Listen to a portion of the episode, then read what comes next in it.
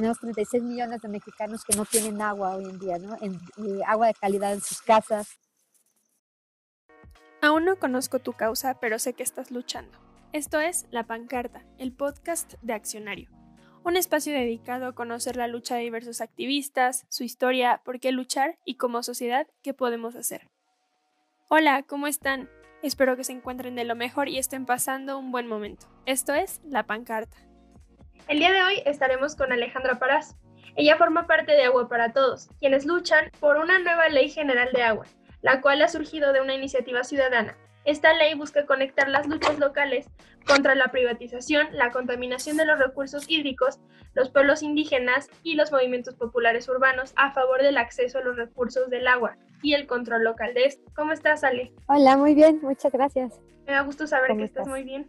muy bien, yo también, muchas gracias. Vamos a empezar con este episodio. Si brevemente nos podrías explicar, por favor, qué es lo que contempla la nueva Ley General de Aguas y los 12 consensos. Creo que primero propondría un pequeño pasito atrás. Yo participo en la Coordinadora Nacional Agua para Todos, Agua para la Vida.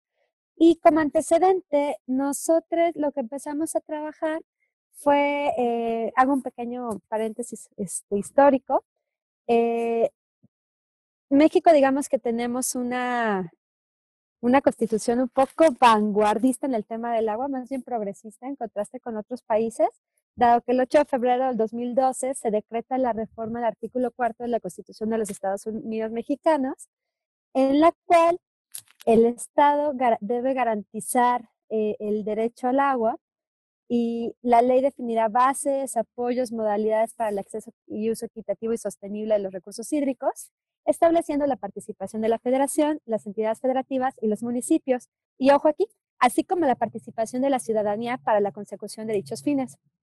Todo esto quedó plasmado en el, eh, en el tercer transitorio del artículo cuarto, donde también se dice que el Congreso de la Unión contará con un plazo de 360 días para emitir una ley general de aguas. Y bueno, pues esto fue en el 2012, lo cual quiere decir que el Estado mexicano tiene ocho años en falta.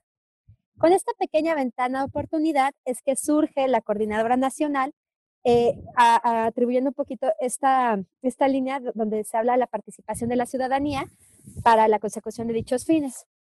Entonces, lo, lo, que se empezó a hacer fue un trabajo en redes, articular esfuerzos de instituciones académicas, muchos grupos de base, algunas organizaciones de sociedad civil y abogados comprometidos para generar una propuesta de legislación que garantizara el ejercicio al derecho al agua de manera equitativa y sin dañar al medio ambiente. Eh, esto es interesante porque el agua es, una, es un elemento articulador de diferentes luchas a lo largo y ancho del país. Entonces, digamos que se empezó a trabajar en muchísimos foros a nivel nacional, sobre todo con comunidades de base, que eso es una de las cosas que a mí más eh, me gusta y me apasiona de, de Agua para Todos. Entonces, varios eh, distintos pueblos originarios, eh, distintos núcleos agrarios, organizaciones de base, productores, académicos comprometidos con el agua. Se trabajó, trabajamos durante siete años en distintos foros, congresos y talleres para lograr 12 consensos que son fundamentales para tener una nueva y verdadera ley general de aguas que garantice nuestro derecho a, este bien hídrico. ¿no? Bueno, los 12 consensos que forman parte de nuestra propuesta para esta nueva ley general de aguas fueron em, recabados de distintos foros que se hicieron a lo largo y ancho del país con pueblos originarios, investigadores, organizaciones, núcleos agrarios, productores y sobre todo eh, académicos comprometidos con el agua y se trabajaron durante siete años, ¿no? Congresos y talleres para lograrlos. El primero de ellos, para nos, que, para nosotros es fundamental lo puesto en el uno, es el respeto a la naturaleza, ¿no? Es, eh, es triste ver que 108 cuencas y 115 acuíferos nacionales están gravemente sobre, eh, sobreconcesionados, ¿no? Y el 60% de la población depende de acuíferos sobreexplotados. El segundo de ellos, que, que, teníamos como luego el dilema de si sería el primero, es el respeto a los derechos de los pueblos originarios, ejidos y comunidades. Esto porque el 25% de las aguas nacionales promueven de los territorios habitados y cuidados. por, los, eh, por pueblos originarios, ¿no? pueblos y comunidades indígenas, quienes son verdaderamente los guardianes del agua. El tercer punto es administrar las aguas del territorio. Es increíble pensar que la Conagua es un eh, es un organismo centralizado que muchas veces poco sabe qué es lo que pasa en las comunidades, ¿no? qué es lo que está sucediendo en, a nivel territorial. Sin embargo, sí puede llegar y decir qué se hace y a quién le entrega una concesión de agua sin importar pues todo lo que puede pasar, ¿no? Es una autoridad sin contrapeso y que ha sido extremadamente vulnerable a, diferentes intereses, ¿no? Sobre todo de grandes empresarios. El cuarto para nosotros es el, derecho a vetar proyectos dañinos, ¿no? Eh, de nueva cuenta, poco se, se, ve cuál es el uso del agua en los territorios y muchas de estas autorizaciones que, que facilita la Conagua resultan violaciones al derecho humano, ¿no? Eh, al derecho humano al agua y sobre todo a los pueblos. a, veces involucra también, no toma en cuenta los, los usos y costumbres de las comunidades. El quinto sería prohibir el agua para minería, eh, para minería tóxica, eh, este, y para practicar este, lo que vendría siendo la técnica de fractura hidráulica, mejor conocida como fracking, y esto es porque el 40% del territorio eh, está concesionado a proyectos extractivos, particularmente de minas. Entonces, el fracking como técnica eh, emplea muchísima agua que no se puede volver a utilizar en ninguno de, de, los procesos, de, los procesos, este, no se reintegra, digamos, el ciclo del agua. El sexto es acabar con el acaparamiento y contaminación sobre todo con esta impunidad que hay eh, por parte de los grandes usuarios. esto es súper importante. El 70% de las aguas concesionadas, perdón, están en manos tan solo del 7% de los concesionados. Nosotros aquí les llamamos a, eh, los millonarios del agua. El séptimo es cerrar la puerta a la privatización. Hay muchos estados, ¿no? Como el caso del puerto de Veracruz, el caso de Puebla, donde el agua, que es un recurso, es un bien, es, este, fundamental para, para la vida, para la articulación, para generar este, pues, es impredecible en nuestras vidas diarias, es manejado por empresas, muchas de ellas transnacionales, ¿no? Y con cuestiones espantosas como en Puebla, donde no solo se hacen cortes de agua arbitrarios, ¿no? Sino también se hacen cortes al drenaje. Y en este punto de cerrar la puerta a la privatización es importantísimo, ¿no? En, esta, en estos periodos de, de pandemia que hemos afrontado como nación, es impresionante la pésima respuesta que, ha dado la Conagua y que han dado estos este, prestadores de, bueno, que no son prestadores de servicios, porque están privatizados, ¿no? Como ante la emergencia, ¿no? Donde la primera estrategia es el lavado de manos, y pues pensar que muchísimas comunidades no tienen agua, clausura el servicio al agua, ¿no? En México, Quintana Roo, Puebla, Coahuila tiene un súper problema con la privatización del agua, Veracruz, Aguascalientes, ¿no? Hay altas tarifas a sus cuotas, falta de inversión, los cortes son extremadamente arbitrarios, es un acceso inequitativo, ¿no? Donde sigue habiendo tandeos. El, el octavo consenso es la, democratizar los servicios del agua. Realmente no hay como planeación o continuidad de los, eh, en estos sistemas. Son controlados de una manera pues, muy arbitraria y la gente no tiene control sobre qué es lo que pasa eh, con el agua en sus territorios. Control y, y, conocimiento, ¿no? Son, es difícil. Se tiene que garantizar un acceso equitativo y prioritariamente para uso personal y doméstico, ¿no? Dejar de beneficiar a las empresas nuestro noveno consenso es priorizar el agua para la soberanía alimentaria. Aquí es impresionante que hay empresas agroexportadoras, ¿no? Como productoras de tomates o de berries, que están desplazando la agricultura social y acaparan los derechos del agua. El décimo es el acceso pleno a la información. Debemos de garantizarlo, dado que si no, eh, mucha gente habla hoy de mapas y datos abiertos. Pero si no te garantizan que estos sean accesibles, de dónde viene la fuente, es, genera una falta de información sobre la calidad del agua, ¿no? Y, lo vuelve muy complicado para que las comunidades o son, ciertas zonas este, pues no urbanas se pueda acceder a, esta información que debería ser pública eh, y a veces no la hay. Y, dificulta muchísimo de nueva cuenta saber qué está pasando con nuestra, con nuestra agua, ¿no? Hay veces que con el pretexto de seguridad nacional no se permite el acceso a información sobre el agua. Entonces, y aquí es delicadísimo. Hay muchísimos casos en México de donde durante mucho tiempo la comunidad estuvo tomando agua eh, envenenada, ¿no? Agua de sus fuentes, de, sus manantiales o de sus ríos que han sido gravemente contaminados por empresas y no se contaba con, con esta información, ¿no? Y el, el onceavo es asegurar recursos públicos y suficientes. Eh, a pesar de que hay un mandato para que garantiza que debe de haber recursos disponibles para el agua. Y que estos deben de, emplearse. Cuando una recorre las distintas comunidades de México se da cuenta que sigue siendo una realidad que no hay no hay agua, no hay infraestructura para llevar el agua. Tenemos 36 millones de mexicanos que no tienen agua hoy en día, ¿no? En, eh, agua de calidad en sus casas. Tienen que, ah, el agua llega por tandeos, el agua hay que traerla por cubetas.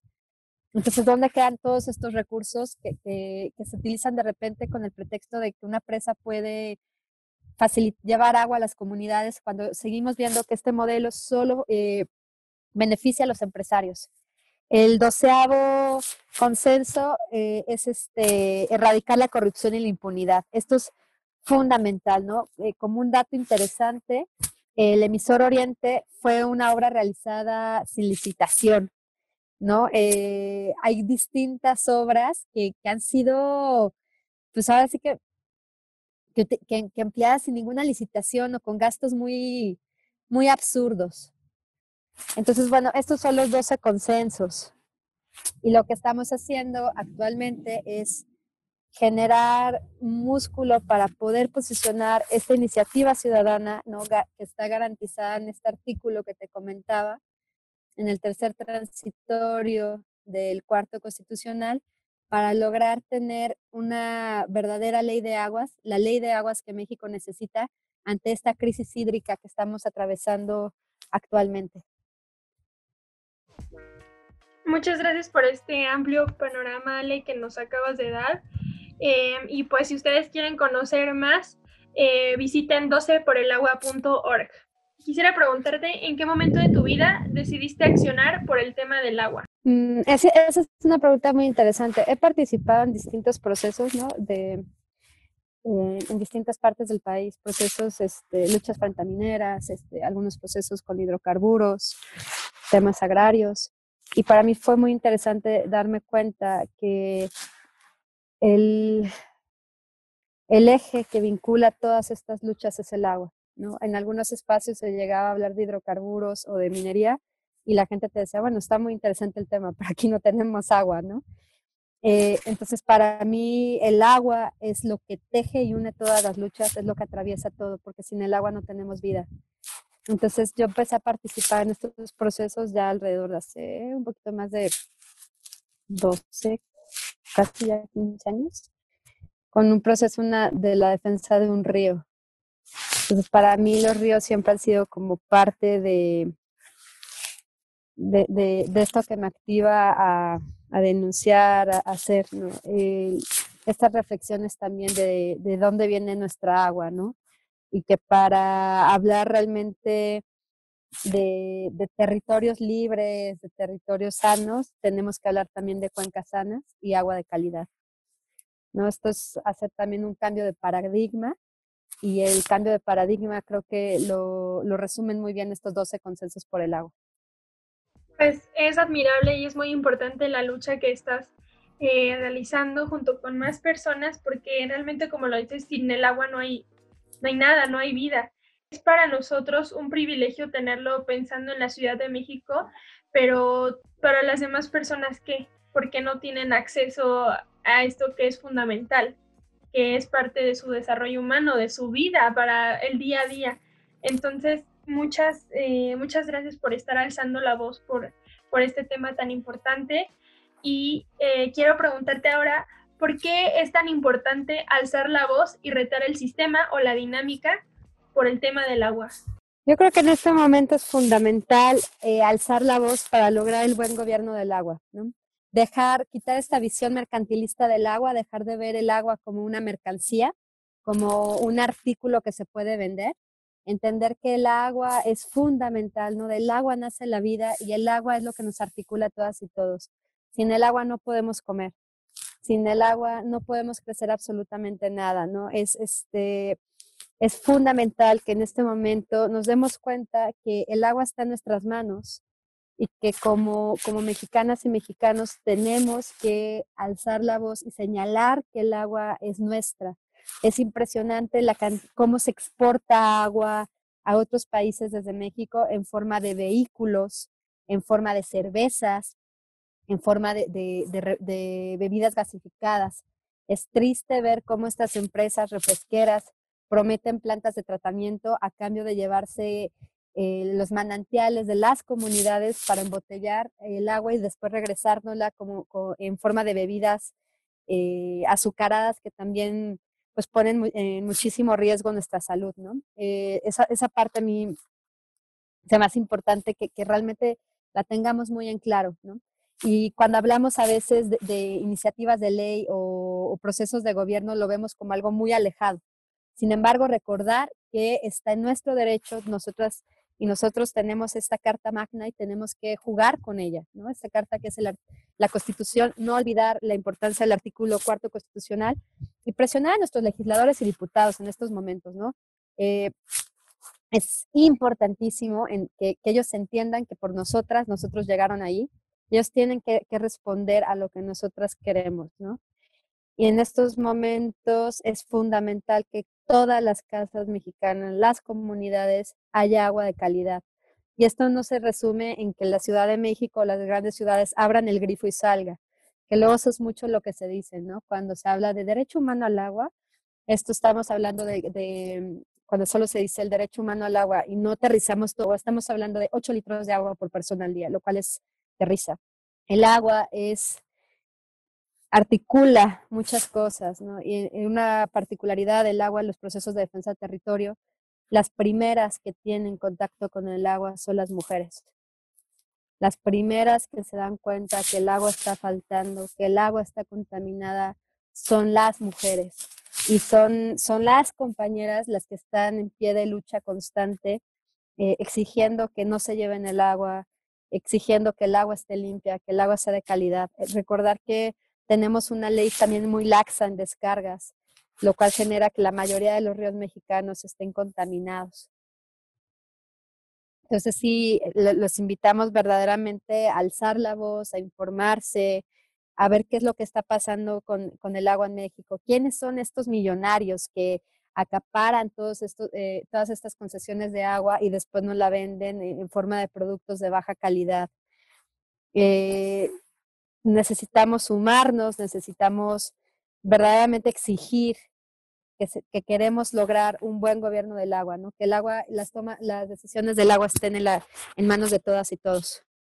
Realmente no me había planteado este ejemplo de yo empresa refresquera, cervecera, voy y te quito el agua, después la proceso, la embotello en un PET que, bueno, en un envase que pues va a contaminar y después te la regreso y me la tienes que comprar. Es un descaro, es el, es el descaro completamente, aparte de, como dices, estas grandes empresas que también contaminan estos cuerpos de agua y que la gente, las mujeres, como dices, son las primeras en darse cuenta de, esto. Es, es, una cosa muy triste. Somos el tercer país en consumo de agua embotellada. Es una cosa, pues, triste, real. Anualmente crecemos en este consumo de productos eh, embotellados.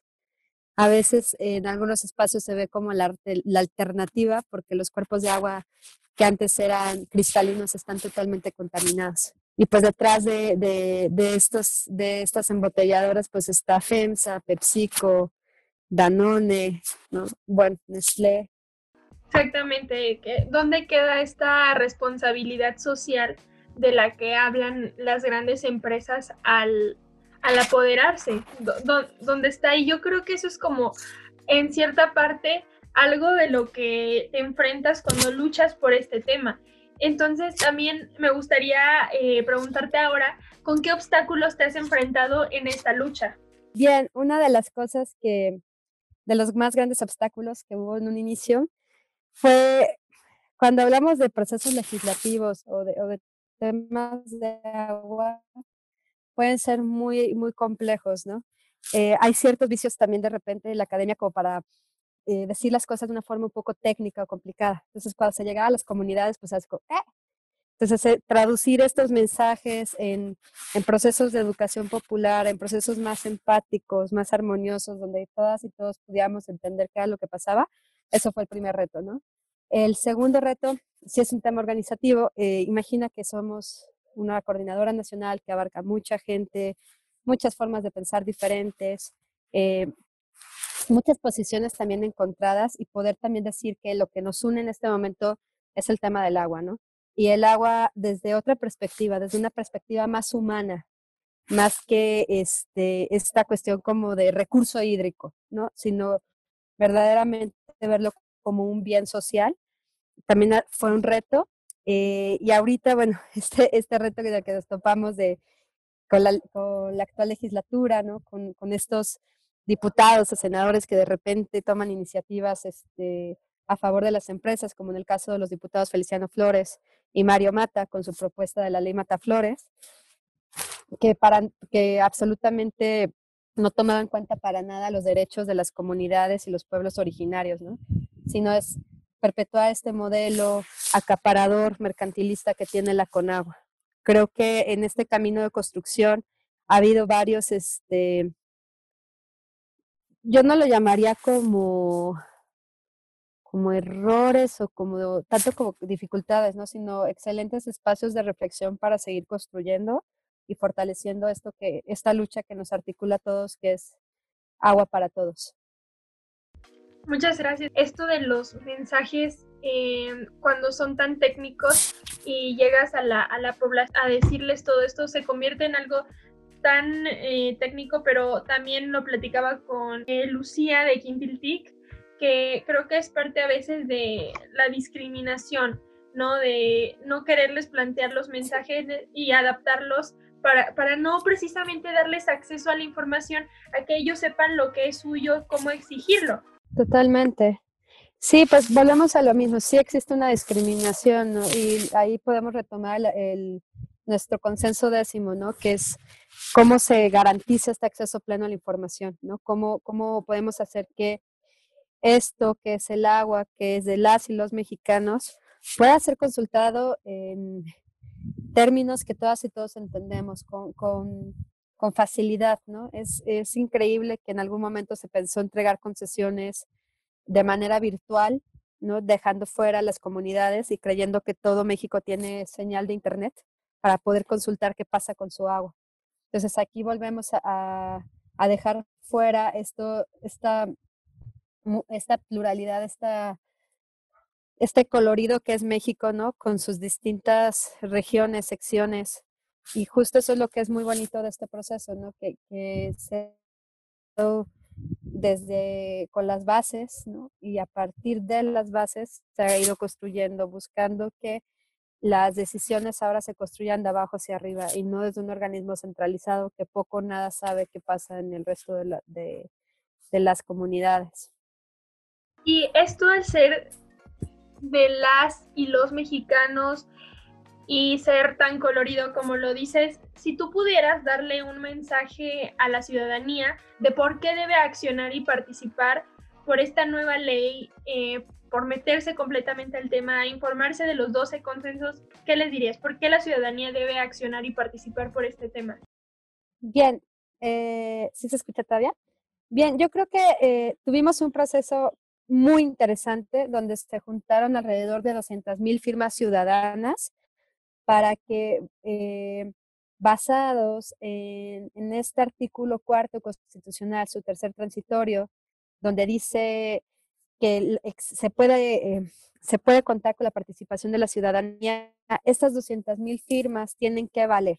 ¿no? Eh, en este momento tenemos que hacer valer nuestra firma, exigir que se que que, esta, que, nuestra propuesta de ley pase al legislativo. Les invitamos a todas y a todos a que la revisen en 12 por, eh, en nuestras diferentes páginas, sobre todo en 12, eh, 12 por el agua.org, donde vienen de manera muy sencilla, de manera muy didáctica, eh, comprender que a veces pensamos que el agua es algo muy ajeno, ¿no? Sobre todo en algunos medios urbanos nos cuesta ver que, que realmente de dónde viene el agua, ¿no? ¿Dónde están nuestras cuencas?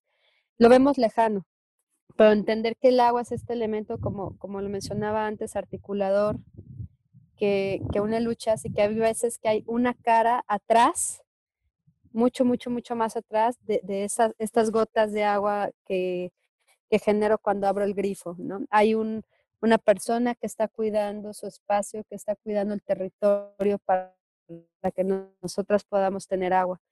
E invitar a la, a la ciudadanía que, a que se informen, a que visiten nuestras redes sociales, eh, donde constantemente estamos subiendo testimonios, videos, mapas interactivos. Tenemos diferentes mapas interactivos muy interesantes que son estos millonarios del agua, qué pasa con las concesiones.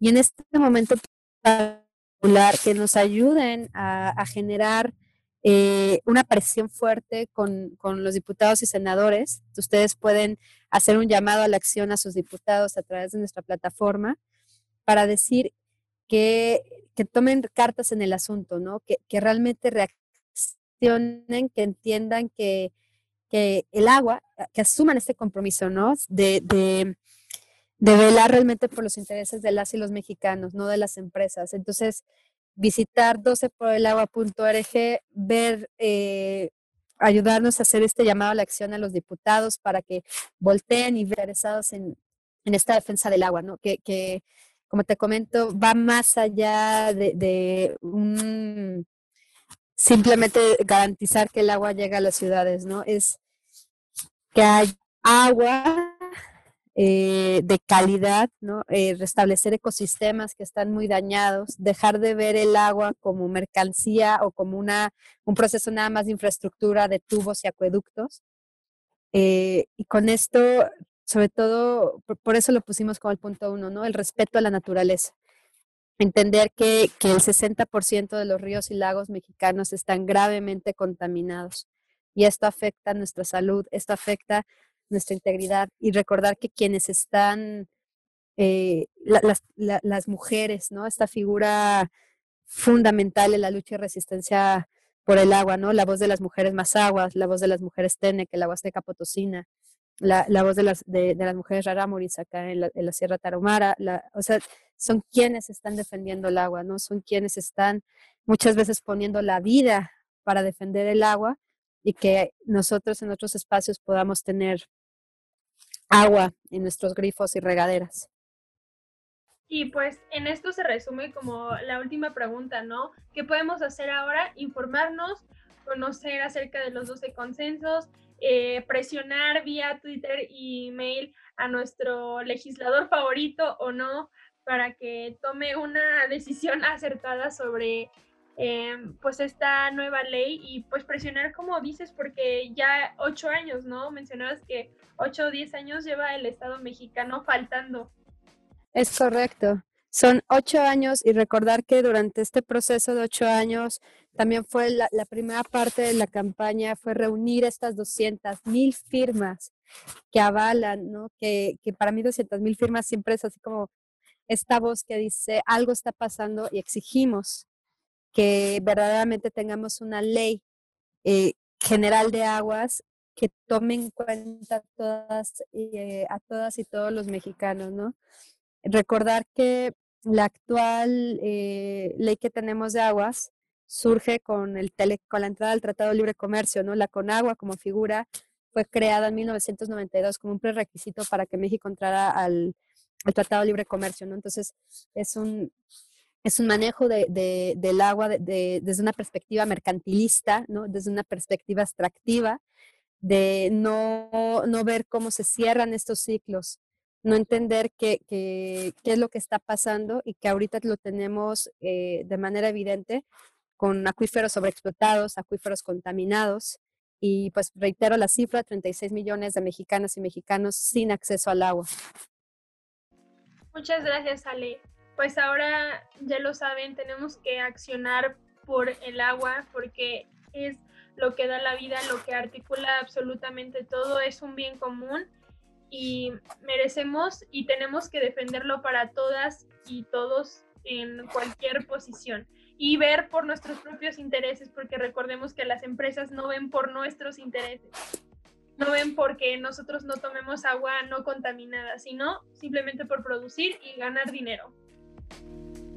Es correcto. Y pues de verdad desde todo este equipo enorme que es la Coordinadora Nacional Agua para Todos, Agua para la Vida, también nos gustaría pues muchísimo agradecer a todo el equipo de, Accionario por todo el apoyo que nos han estado dando, todas estas ideas eh, que nos han ayudado también a seguir caminando, ¿no? Y, que la voz de todas y todas quienes integran Agua para Todos sea escuchada, ¿no? Esta, esta exigencia que es este, los 12 consensos para una ley general de aguas, la ley que México necesita para el buen gobierno del agua. Muchas gracias a ti, Ale, por, eh, por escogernos y estar haciendo un buen equipo, todos y todas juntos y juntas. Muchas gracias por escuchar la pancarta. Gracias, Ale, por estar aquí. Y recuerden, si son activistas y desean compartirnos su historia y causa, estamos aquí para ustedes. Somos Accionario y nos vemos en el próximo episodio.